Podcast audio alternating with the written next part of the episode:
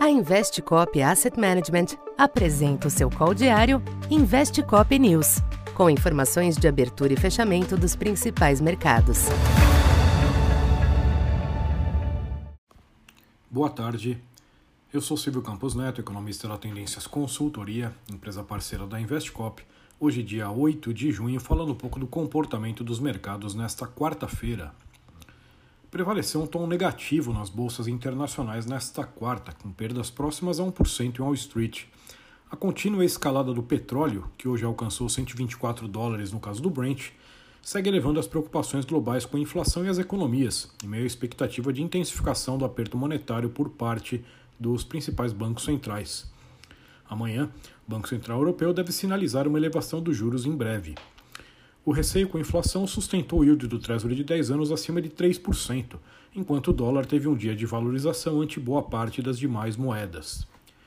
Aqui no Brasil, o mau humor externo somou seus renovados riscos fiscais, em meio à tentativa do mundo político de reduzir os preços dos combustíveis via corte de impostos.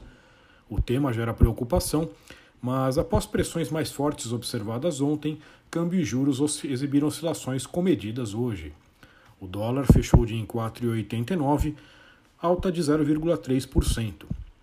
Já o Ibovespa, por sua vez, foi duramente penalizado hoje, com queda de 1,5% de volta aos 108.300 pontos. As perdas foram bem disseminadas, com destaque para Vale e siderúrgicas, em meio às preocupações renovadas com o mercado de metais na China.